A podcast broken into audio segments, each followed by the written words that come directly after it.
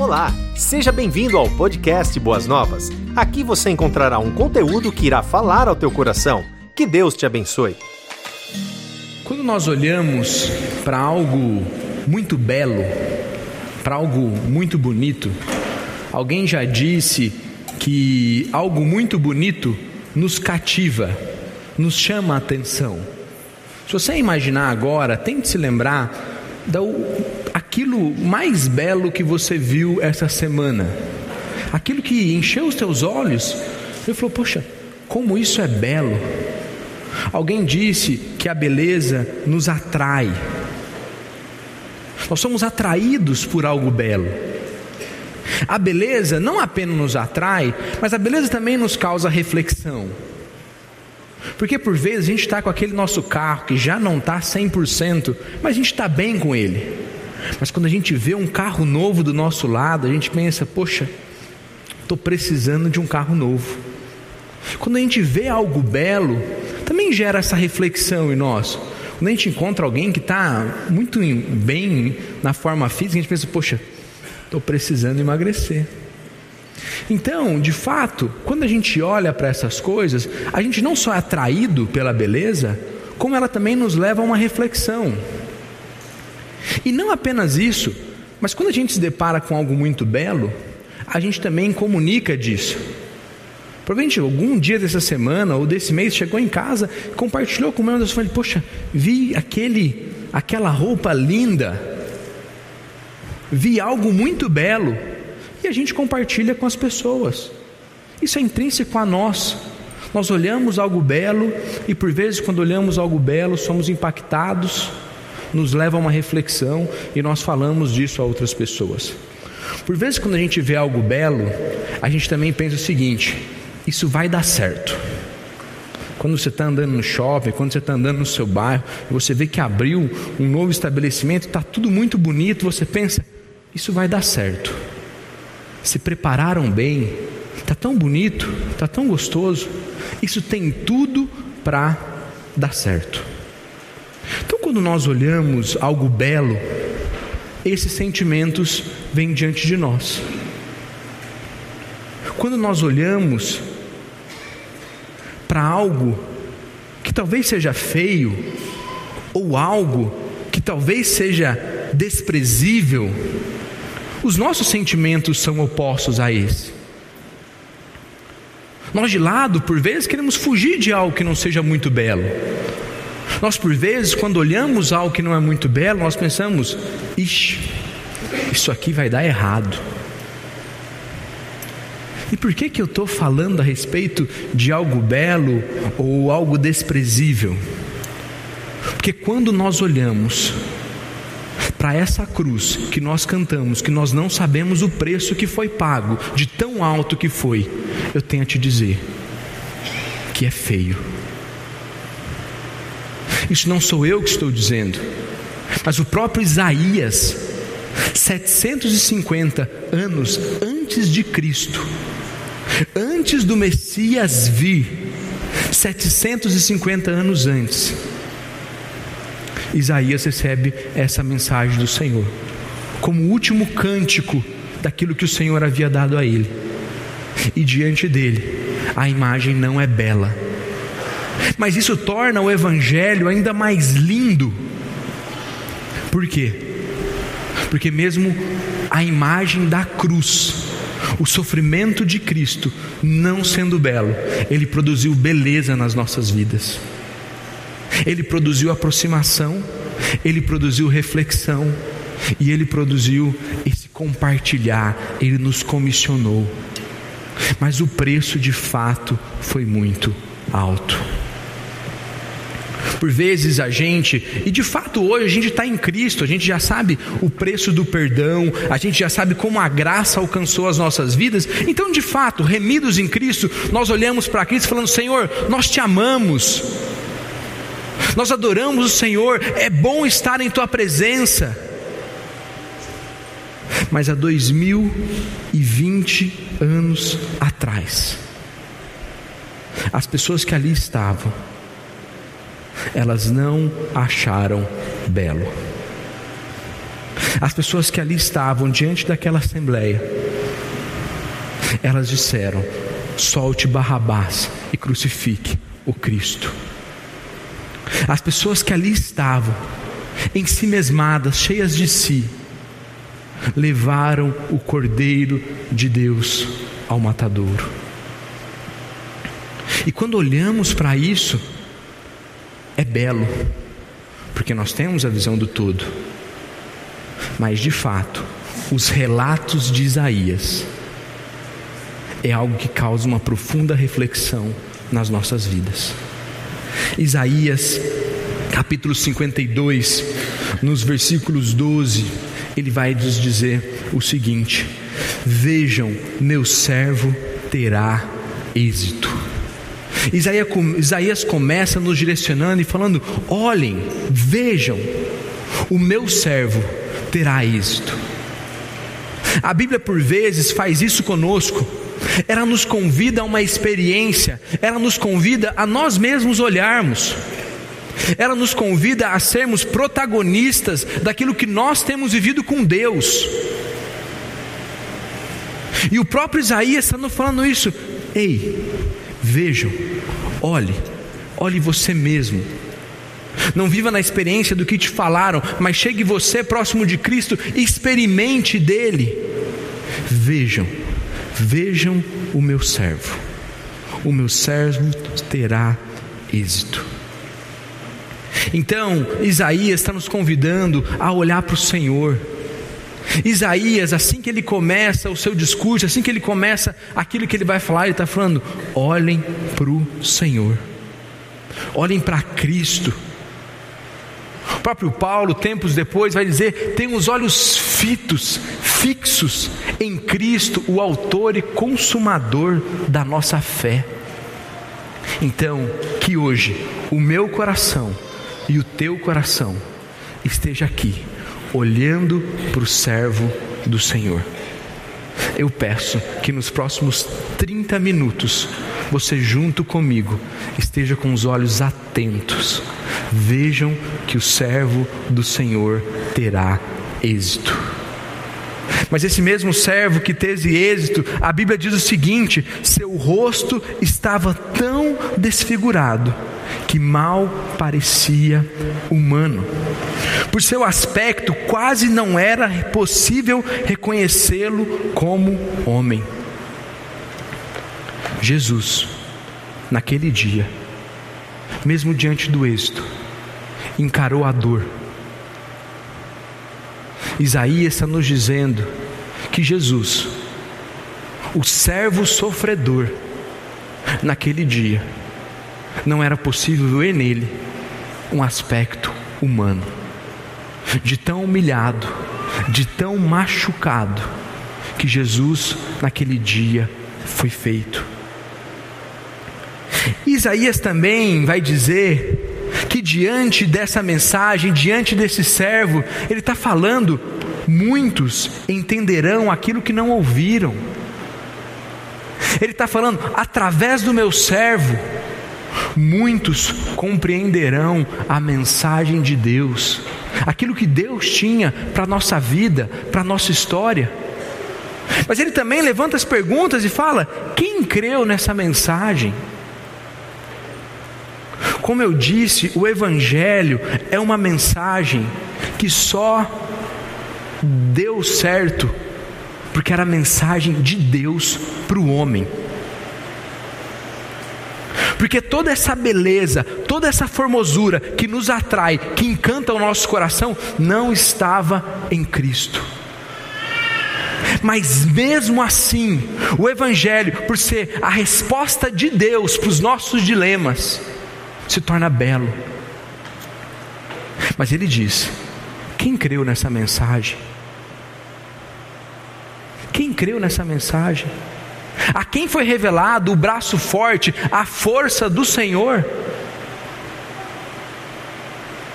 Isaías está questionando aquele pior lado que há dentro de nós, que é a nossa incredulidade, que é o nosso sentimento de muitas vezes não querer caminhar com aquilo que o Senhor tem para nós. Queremos por vezes o Jesus, o Messias, mas nos esquecemos da sua dor, do seu sofrimento. Nós hoje vivemos um tempo onde por vezes Jesus é pregado, Jesus é anunciado apenas como um bom mestre. Ou, sei lá, Jesus foi alguém bom que viveu atrás num tempo da história, mas ele não é o Salvador. Isso é que o nosso tempo incessantemente tem bombardeado os nossos corações, mas a dificuldade é porque o Senhor não nos chama apenas para compreender, mas Ele nos chama a uma vivência, a uma vida, a um compromisso, e de fato, esse compromisso é distante do nosso coração.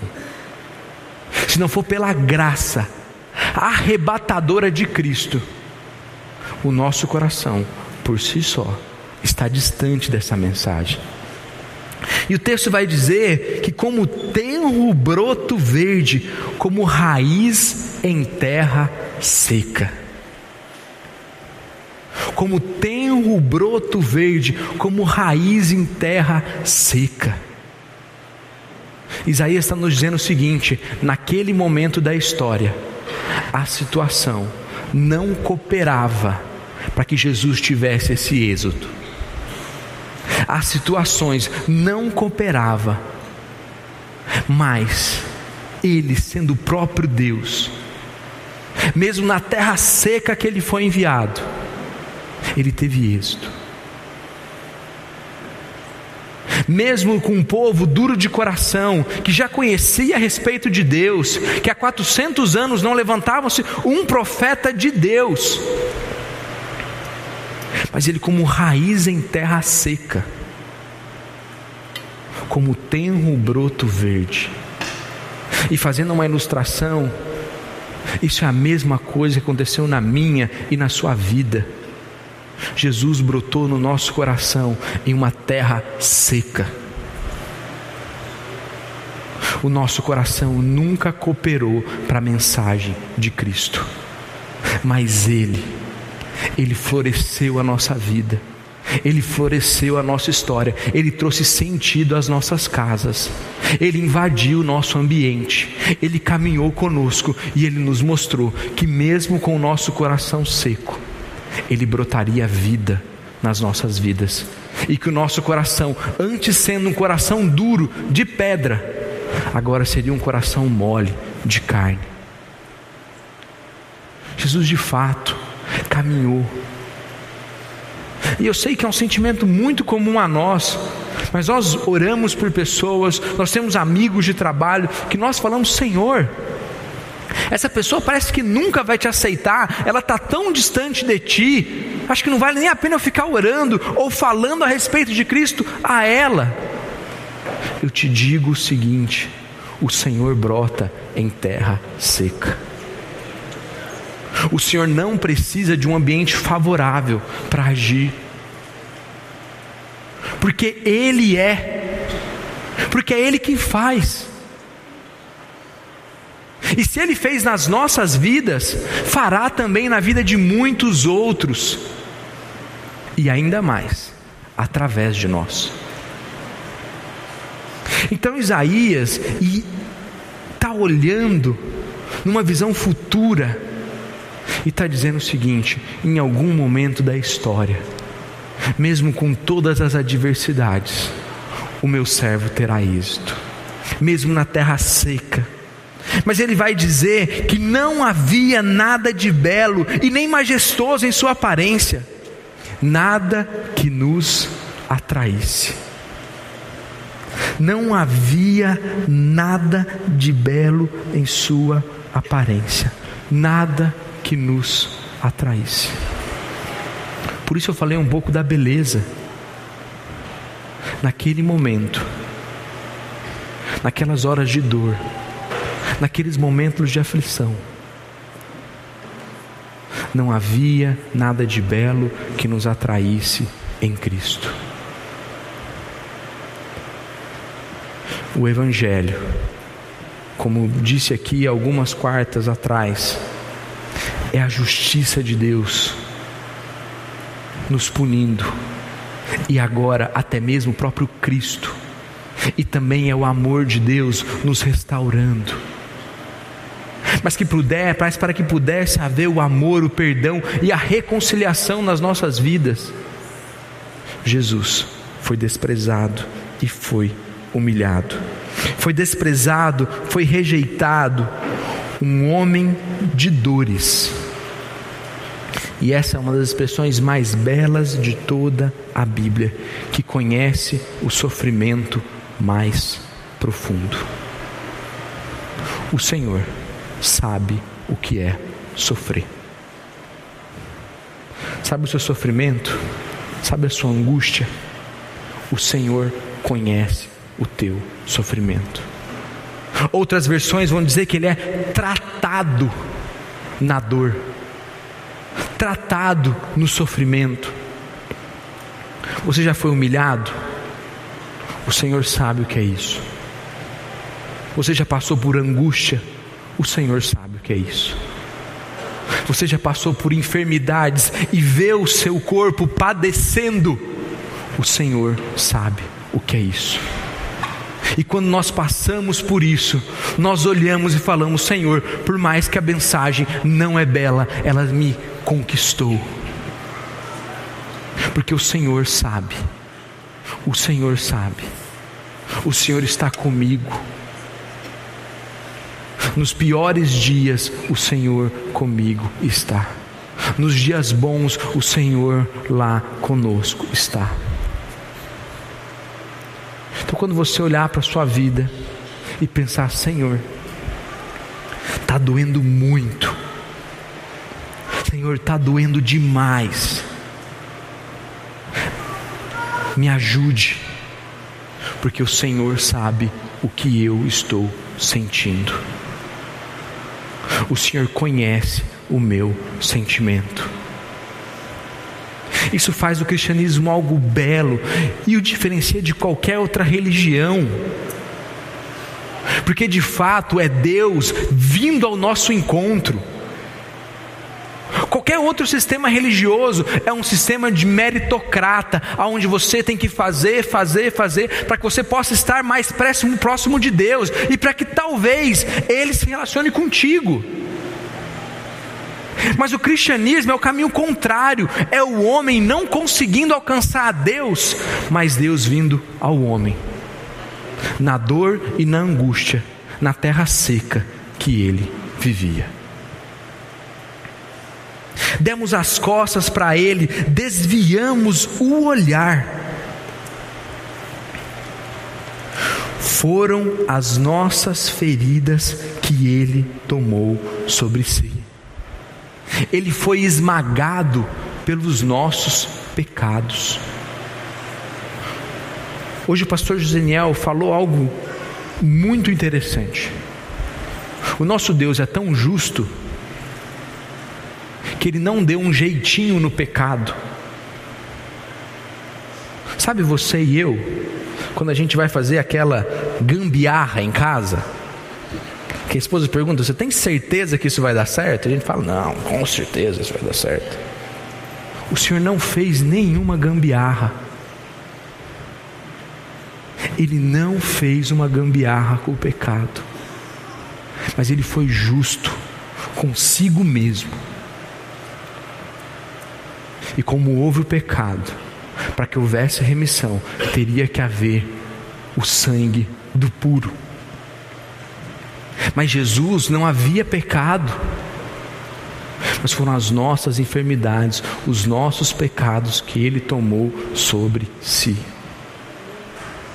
E essa mensagem, meu irmão e minha irmã, é libertador, é libertador para a sua e para a minha vida, porque talvez tenha algo na tua história que você carrega, que te pesa, talvez tenha algo sujo da sua vida, que você carrega contigo, isso te atormenta, isso te, te escraviza.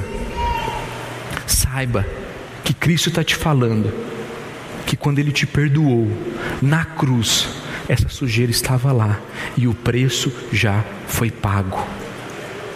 Isso nos leva a uma vida de responsabilidade, isso nos leva a uma vida de santidade, isso nos leva a uma vida de gratidão. E uma vida assim de libertação. Quando olhamos para as nossas vidas, falamos: Senhor, muito obrigado, porque estava sobre si, estava sobre ti a minha mentira, o meu pecado, a minha dor estava sobre ti. Ele foi esmagado por causa dos nossos pecados, sofreu o castigo para que fôssemos restaurados. Ele recebeu os açoites para que nós fôssemos curados. Ele se fez dor para que nós pudéssemos ser libertos da dor. Quando nós olhamos para a Bíblia, nós olhamos para Cristo, falamos: Senhor, muito obrigado, porque em mim não há mérito. Jesus se encontra com Nicodemos, uma autoridade religiosa, um homem muito bem sucedido no seu tempo. E ele fala: Nicodemos, é necessário que você nasça de novo. E depois ele encontra a mulher samaritana num poço que é uma mulher que está totalmente oposta àquele homem, marginalizada, mas fala: você também é carente e você precisa da água da vida. Talvez você veio de uma família muito boa. Talvez você veio de uma família que você não gosta nem de lembrar do ambiente que você foi criado.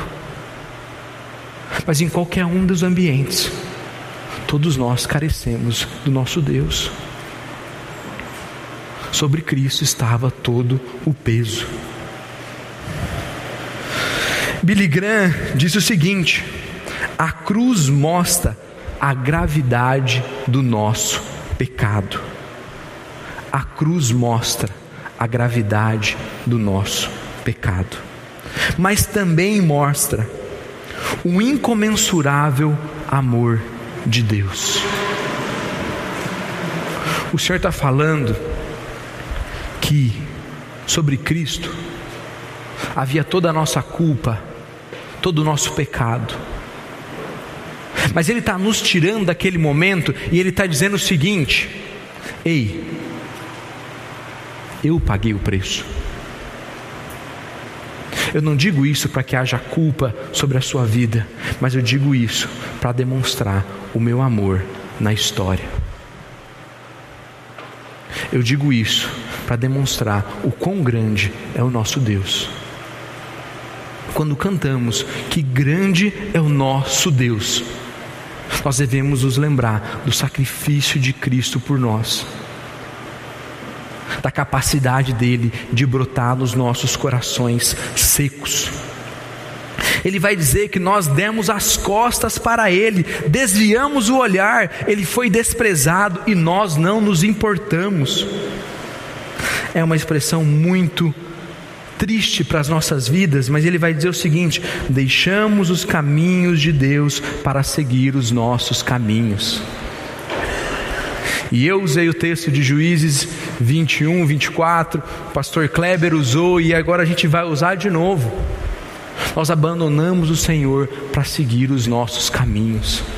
O pastor Kleber usou essa expressão: nós abandonamos o Senhor para fazer aquilo que nos dá na telha.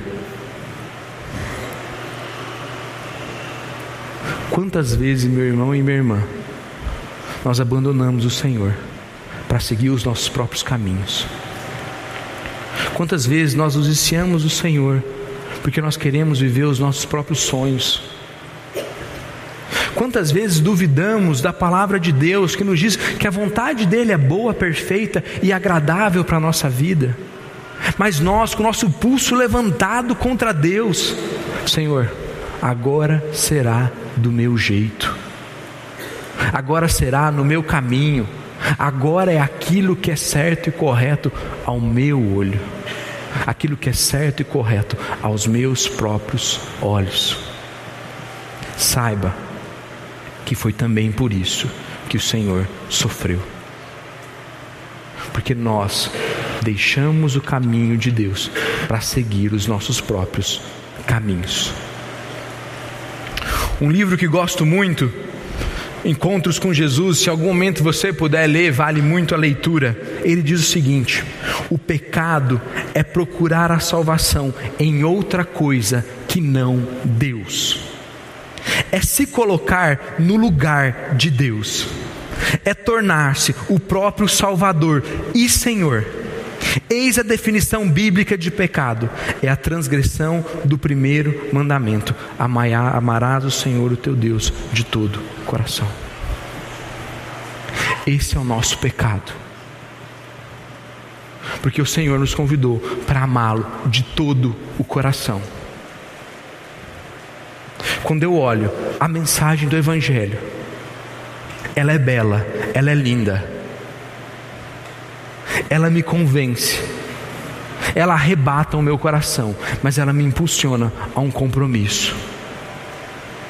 E o Senhor está nos falando, querido, querida, abandone o seu caminho, sirva a Deus, ame-o de todo o coração. Olhe para essa graça que recebemos gratuitamente mas que o preço foi muito alto. Vai dizer que Jesus foi condenado injustamente.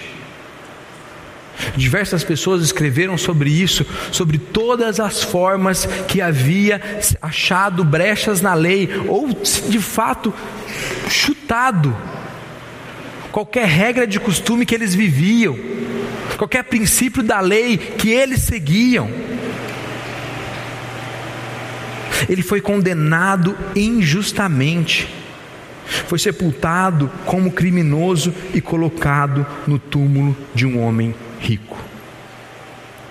Eu preciso dizer isso novamente. Isaías está a 750 anos antes de Cristo. E 750 anos depois, Deus levantaria quatro outros homens, evangelistas de Deus, que nos contaria a história de Jesus sendo condenado injustamente, sendo sepultado no túmulo de um homem rico e morto como um criminoso. Quando eu olho para isso, eu vejo, Senhor, o teu dedo sempre conduziu a história. E o Senhor continuará fazendo isso na minha e na tua vida. Nós, por vezes, não confiamos em Deus, não é porque Ele não fez coisas nas nossas vidas, não é porque temos medos que Ele deixará de fazer algo no futuro, é porque nós não temos vivido e experimentado o conhecimento de Deus. Jesus vai dizer que meu povo carece por falta de conhecimento. 750 anos antes nós temos um relato tão belo quanto o relato dos evangelistas. A minha esposa bem sabe que esse é um dos textos que eu acho que, se falar assim, Pastor Felipe, você vai ter um capítulo da Bíblia e o restante você vai perder, não terá mais nada. Isaías 53 seria o meu texto. É o texto que eu olharia é o texto que eu levaria comigo. Porque, mesmo no Antigo Testamento, coisas terríveis ainda aconteceriam na história de Israel. Mas o Senhor já estava apontando ali o servo que viria, adentraria a história, nos resgataria. E o texto continua: fazia parte do plano do Senhor esmagá-lo e causar-lhe dor. Foi o plano de Deus. Como a gente já disse, o nosso Deus é um Deus justo. Ele paga o preço. O pecado era alto e precisava ser pago. E foi do plano do Senhor esmagá-lo e causar-lhe dor. Mas se você veio até aqui comigo, eu tenho te dizer algo muito belo. Essa mensagem não é de culpa. Essa mensagem não é para que a gente chegue até Cristo e agora fique com um sentimento estranho, talvez de dó, pena de Cristo. Porque Isaías vai nos dizer o seguinte: ele terá muitos descendentes. Ele terá muitos descendentes. Nós estamos há quase três mil anos depois desse relato. E nós estamos aqui como os descendentes dessa promessa, como os descendentes desse relato. Nós somos a descendência do Senhor, daquele que foi cortado sem deixar filhos, nós somos a sua descendência. Sabe alguma outra coisa bela que ele diz? Quando ele vir tudo que resultar de sua angústia, ficará satisfeito. Olhe para o lado agora. Ou tentem ter uma imagem, não sei se a gente consegue agora, mas de fato é uma imagem que mostre um pouco mais da congregação. Quando o Senhor olhar o resultado do seu sacrifício, ele ficará satisfeito. Cristo nos limpou, Cristo nos purificou e nós aqui, dois mil anos depois, é o resultado da satisfação do sacrifício de Cristo por nós. Quando ele viu o resultado da sua angústia, ele ficará satisfeito. Sabe quando você olha para os seus recursos e fala: Senhor, eu quero ser fiel a Ti, porque a fidelidade não é algo que o meu coração ama, mas eu quero ser obediente, e eu vou ofertar, eu vou dizimar, eu vou viver uma vida fiel ao Senhor, Ele ficará satisfeito. Sabe quando no teu coração arde em desejo para fazer algo errado, e você olha para a cruz e fala: Senhor, o meu coração está inclinado para isso, mas eu não vou fazer. Por conta do seu sacrifício por mim, e o Senhor há de me capacitar. É o resultado que trará satisfação às nossas vidas. E é o resultado que traz satisfação ao nosso Deus. O Senhor está dizendo que a morte dele nos trouxe vida e essa é a grande recompensa dele. Essa é a grande recompensa do seu sacrifício. Ele ficará satisfeito. Que a nossa vida seja um sinal de satisfação diante de Deus. Que a nossa vida demonstre a Deus a grande salvação e transformação que Ele nos alcançou foi cotado entre os rebeldes, levou sobre si a nossa culpa e por, pelos seus pecados, pelos pecadores intercedeu. Uma última citação, Billy Graham novamente diz o seguinte: Deus provou o seu amor na cruz. Quando Cristo, pendurado ali, sangrou ali, morreu, foi Deus dizendo ao mundo: Eu te amo. Deus provou o seu amor na cruz. Quando Cristo, pendurado, ali sangrou, ali morreu, foi Deus dizendo ao mundo: Eu te amo. João, capítulo 19, no versículo 30, diz o seguinte: Depois de prová-la, Jesus disse: está consumado. Então inclinou a cabeça e entregou, entregou o Espírito. Depois de prová-la, Jesus disse: Está consumado. Meu irmão, minha irmã, não há no mundo mensagem mais bela do que essa. Porque por mais que nós relatemos cenas duras, quando olhamos o todo da história, essa é a grande beleza que deve nos impactar, que deve nos cativar e que deve nos comissionar. olhe para a sua vida como um alvo da graça e da bondade de Deus. Alguém que o servo sofredor alcançou, alguém que levou as feridas. E como a gente fala aqui, essa mensagem tem que ser algo prático e vivo na sua vida. Está faltando valor na sua vida? Saiba, o teu valor está em Cristo, no sacrifício dele por você. Está sofrendo? Busque no Senhor, porque Ele é o servo sofredor. Lute contra o seu pecado, porque essa é a satisfação que Deus deu a Cristo. Quando Ele vê o resultado, nós teremos satisfeitos e Ele satisfeitos pelo que fez nas nossas vidas. E saiba que a maior prova de amor esteve na cruz. Quando ali, consumado, o Senhor nos disse: Eu te amo, eu estou contigo, eu tenho um propósito para a tua vida. E não apenas isso, ele venceu a morte, ele ressuscitou, e ele nos trouxe esperança, porque o Senhor sempre nos livrará da dor.